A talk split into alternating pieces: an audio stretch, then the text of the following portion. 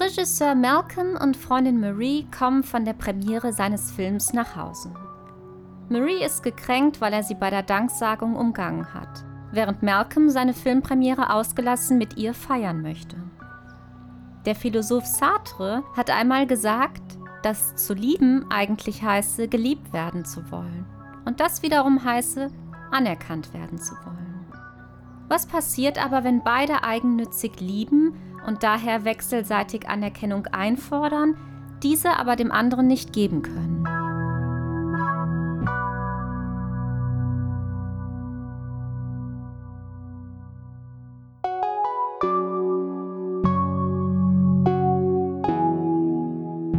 Film Philosophische Betrachtungen der Liebe Folge 1 Malcolm and Marie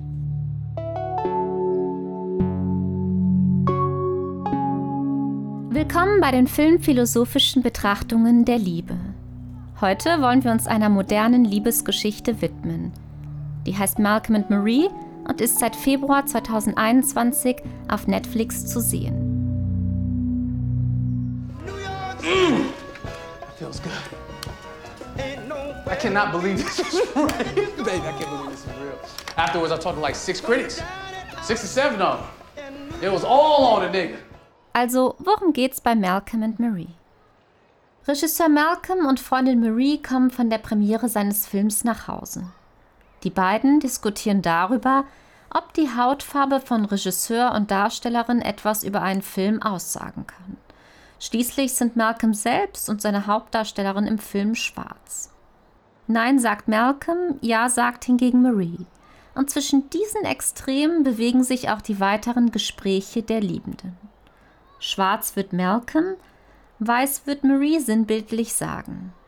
Ironischerweise präsentiert sich der Film zugleich in den Farben Schwarz-Weiß. Wir werden durch diese Schwarz-Weiß-Dynamik sofort in eine unliebsame Rolle hineingeworfen, müssen entscheiden, mit wem wir uns solidarisieren möchten, mit Marie oder doch eher mit Malcolm. Hat man sich dann entschieden, spielt es aber keine Rolle mehr weil sich keiner dem anderen wirklich annähern möchte. Die Haltungen der beiden bleiben durchgehend kompromisslos. Dabei ist Maries Widerstand zu Beginn viel stärker. Warum? Naja, wir erfahren im Gespräch der beiden, dass Malcolm bei der Filmpremiere vergessen hat, seiner Freundin Marie zu danken, obgleich sie ihn zum Film inspiriert haben soll. Seitdem steht das Fundament ihrer Partnerschaft, zumindest für Marie, in Frage. Das kann man gut nachvollziehen und man ergreift vermutlich Partei für Marie. Aber wieso eigentlich? Warum wirkt sich Malcolms Versäumnis so krass auf Marie und auch auf die Zuschauerin aus? Die Antwort darauf finden wir vermutlich am ehesten beim französischen Philosophen Jean-Paul Sartre, der in seinem Hauptwerk Das Sein und das Nichts in etwa Folgendes sagt. Zu lieben heißt eigentlich geliebt werden zu wollen. Und das wiederum heißt anerkannt werden zu wollen. Wenn wir lieben, lieben wir Sartre zufolge also gar nicht aktiv jemanden, sondern fordern im Gegenteil recht passiv den jeweils anderen auf, uns zu lieben.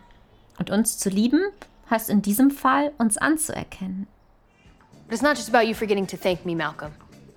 It's about how you see me and how you view my contribution, not just to this relationship, but to your work. Specifically in a movie you made about my life. Warum aber ist es gerade die Anerkennung, nach der wir streben? In L'Etre et Néants schreibt Sartre 1943, dass nicht wir selbst, sondern andere unser Sein formen, andere uns Werte sowohl verleihen als auch rauben. Wer wir sind, hänge also nicht von uns selbst, sondern vielmehr von den anderen ab. Ob ich also beispielsweise meinen Job als Philosophin gut mache, entscheide gar nicht ich selbst, sondern die Zuhörerin. Ich bin also auf das Feedback angewiesen, um etwas über mich selbst zu erfahren.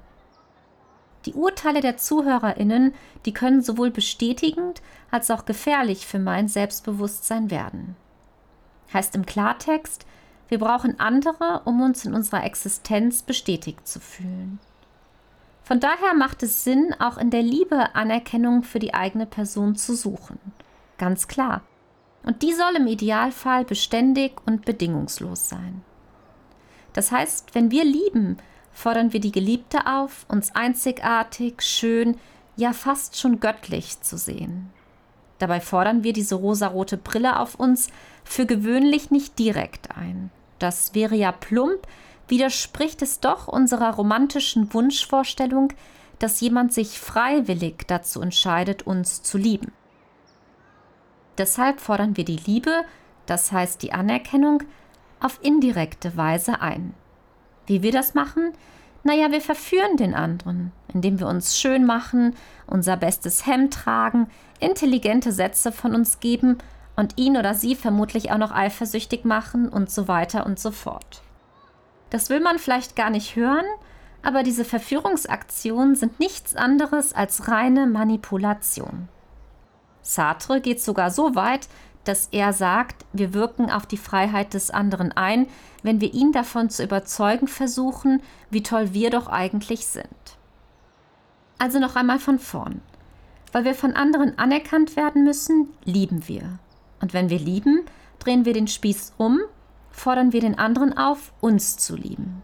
Und uns zu lieben heißt uns zu bestätigen, und zwar nur positiv und das am besten für immer. Der Grund für die Liebe wäre in diesem Szenario also allein die Anerkennung, die man vom anderen erhalten möchte. Nach Sartre liebt man also nicht die andere Person, sondern eigentlich sich selbst, gespiegelt in den Augen der Geliebten. Ein sehr narzisstisches Bild der Liebe und ja, das wird Sartres Theorie auch von verschiedenen Seiten unterstellt. Aber gerade diese eitle Facette der Liebe sehen wir doch auch im Film. Und deshalb passt Sartres eigennützige Sichtweise auf die Liebe hier ganz gut. But every time I'd lean over and I said, I'm sorry, you said it was fine. You squeezed my hand and said it was fine. You said, I love you, don't worry, it's fine. Well, Malcolm, I changed my mind.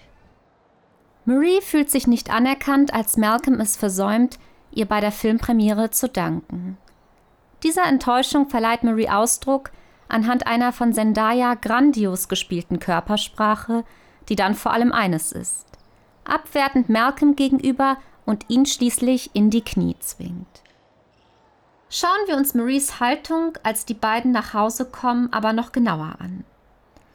Warum ist Marie so gedemütigt und muss sogar in die Verteidigung gehen? Was passiert eigentlich in uns, wenn wir nicht wertgeschätzt werden? Naja, Urteile von anderen, die können uns bis ins Mark treffen, uns an der sensibelsten Stelle schneiden, an unserem Selbstbewusstsein. Warum? Weil die Struktur von Selbstbewusstsein sozial ist. Das Selbstbewusstsein ist an und für sich, in dem und dadurch, dass es für ein anderes an und für sich ist, das heißt, es ist nur als ein anerkanntes. Mit diesen Worten entfaltet der deutsche Philosoph Georg Wilhelm Friedrich Hegel 1807 in seinem ersten Hauptwerk der Phänomenologie des Geistes den Begriff von Selbstbewusstsein. Achtung, mit Selbstbewusstsein ist hier nicht gemeint, dass man überzeugt von seinen eigenen Fähigkeiten ist und selbstsicher auftritt. Es geht hier um etwas ganz anderes, nämlich um den Zustand einer Person. Mal sind wir eher Subjekt, mal Objekt. Wenn wir Subjekt sind, fühlen wir uns anerkannt, fühlen wir uns stark, einzigartig und schön. Sind wir aber Objekt, fühlen wir uns klein, ja fast schon unsichtbar, wie ein Gegenstand eben. Wie wir uns fühlen, hängt von den Urteilen der anderen ab. Und das spiegelt sich auch in der Sprache wieder. Wir sagen ja, jemand ist sich seiner selbst bewusst, seiner selbst bewusst als nichtig oder einzigartig, als Objekt oder Subjekt eben. Selbstbewusst zu sein impliziert daher einen Akt der Reflexion. Beispiel: Malcolm nimmt wahr, dass Marie sich zurückzieht und aggressiv kommuniziert. Er wird plötzlich unsicher.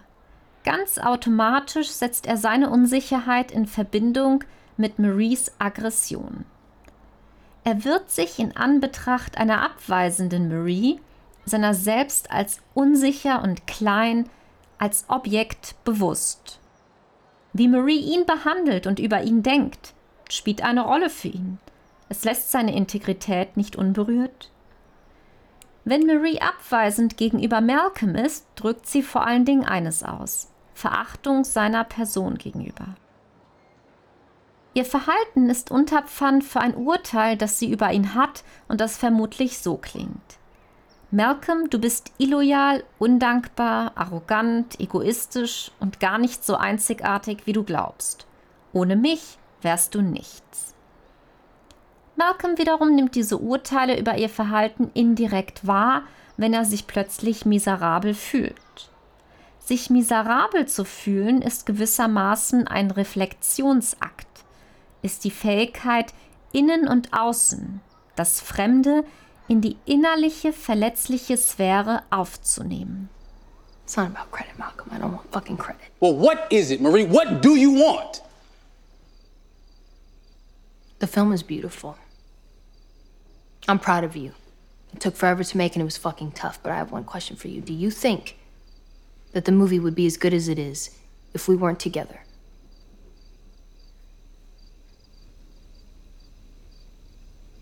No. And that's all I wish you would have said.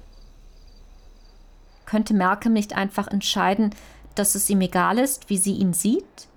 den Triumph rund um seinen Film einfach ausgelassen feiern? Hat der nicht sein Selbstbewusstseinsakku während der Filmpremiere aufgeladen?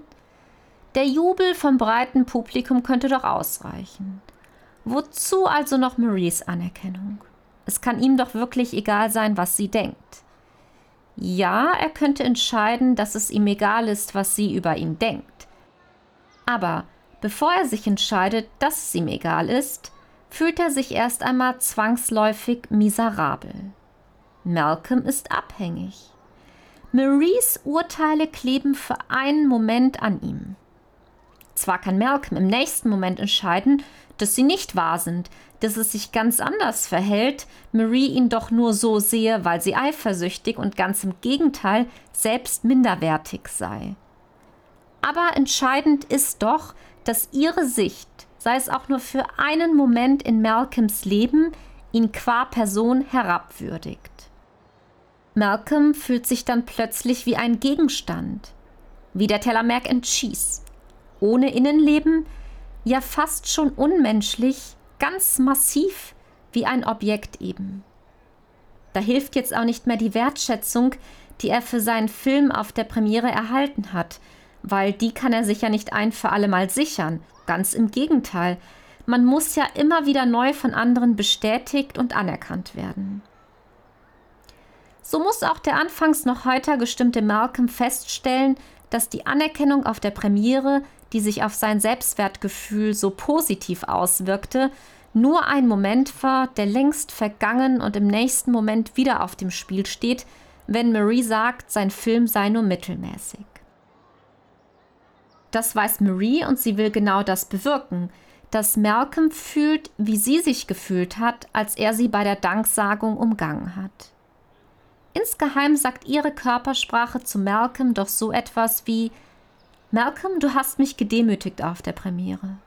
Ich war für alle unsichtbar, so als ob ich gar keine Rolle für deinen Erfolg gespielt hätte. Jetzt sieh zu, wie es sich anfühlt, nichts zu sein. Und dadurch wertet sie das eigene Selbst wieder auf, verteidigt sich, erhebt sich vom nicht gesehenen Objekt wieder zu einem Subjekt. Doch ehe sie sich versieht, schlägt Malcolm zurück. Jetzt muss er für sich einstehen, das kann er nicht auf sich sitzen lassen. Warum findet sie seinen Film nur mittelmäßig? fragt er sich. Oder ist sie nur eifersüchtig? Vielleicht muss er sie einfach daran erinnern, wie unbedeutend sie für seinen Film in Wirklichkeit war, damit sie für seinen Selbstwert nicht gefährlich zu werden vermag. You know how disturbed you are, Marie? You may have gotten clean, but you still haven't figured this part out yet. Why you love being hurt, traumatized, and fucking eviscerated. It's not normal. It's not healthy, and it permeates every aspect of our relationship the way we talk, the way we fight, the way we fuck. I've dated some damaged people in my life, Marie, but none of them wanted to be debased and degraded like you. And honestly, Marie, it's nothing to be proud of. So stop fucking smiling because you look like a clown. Malcolms Blicke werden plötzlich bedrohlich, werden sadistisch, lassen Marie in der Badewanne zu einem Objekt erstarren. Das lässt Marie wiederum, nachdem sie sich gesammelt hat, nicht auf sich beruhen, fordert ihre Subjektivität wieder ein, indem sie ihm den Sex verweigert. Bis auf wenige versöhnende Momente körperlicher Annäherung bleibt diese Beziehung asymmetrisch. Die Subjektivität des einen hat die Objektivität des anderen zur Folge. Der Sadismus des einen hat den Masochismus des anderen zur Folge. Warum bleiben die beiden dann überhaupt noch zusammen? Warum trennen sie sich nicht? Na, weil Marie und Malcolm einander als Projektionsfläche dienen. Sie sollen in der Partnerschaft vor allen Dingen eines tun: reflektieren, wie der jeweils andere erfahren werden will. Doch das passiert nicht. Die Liebenden spiegeln einander nicht so, wie sie eigentlich gesehen werden wollen. Malcolm will von Murray hören, dass sein Film brillant ist, dass er ein Genie ist. Marie wiederum will hören, wie bedeutsam sie für die Drehbuchentwicklung und sein Erfolg ist. Ob Malcolms Film wirklich brillant oder nur mittelmäßig ist, bleibt aber allein Marie überlassen. Und an dieser Freiheit scheitert ihre Liebe. Die Liebe bringt uns in direkte Verbindung mit der Freiheit des anderen. In diesem Sinn ist die Liebe Konflikt, schreibt Sartre. Gleichzeitig ist sie Passion, wenn man den anderen, der ja frei ist, jetzt verführen, ihn dazu bringen will, die Welt mit den eigenen Augen zu betrachten. Schau noch mal genauer hin, sagt Malcolm insgeheim zu Marie damit dir nicht entgeht, wie faszinierend ich für dich in Wirklichkeit bin. Ist die Liebe also nur Selbstprofilierung auf Kosten des Partners? Ja und nein. Ja, weil einzelne Facetten der Liebe, die ich in diesem Podcast zeige, durchaus moralisch fragwürdig sein können. Und nein, weil andere Facetten weniger eigennützig sind. Zumindest für diese Partnerschaft scheint es doch aber so zu sein, dass die Liebe zum gescheiterten Selbstprojekt wird. Sowohl Malcolm als auch Marie lieben nicht den jeweils anderen, sondern eigentlich nur sich selbst. Beide wollen geliebt, das heißt anerkannt werden, aber keiner kommt dieser Forderung nach. Ein Teufelskreis, ein unendlicher Kampf um Anerkennung, den Levinson in seinem düsteren Kammerspiel gekonnt inszeniert hat. You are by far the most excruciating, difficult, stubbornly obnoxious woman I've ever met in my entire life. I go from wanting to cut your head off in one moment to fucking wanting to kiss your beautiful, stupid little face the next. I fucking love you. I love you. Was haben wir bei Malcolm und Marie mit Hilfe von Sartre gelernt? Dass Liebe durchaus egoistisch sein kann. Und zwar dann, wenn der Grund für die Liebe nur die Anerkennung ist, die man vom Partner erhalten möchte. Hat der andere hingegen eine weniger eigennützige Sichtweise auf die Liebe, könnte das Modell funktionieren. Selbstlos würde auf Eitel treffen. Aber wenn beide eigennützig lieben, dann wird es wie bei Malcolm und Marie und das kann doch wohl niemand wirklich wollen.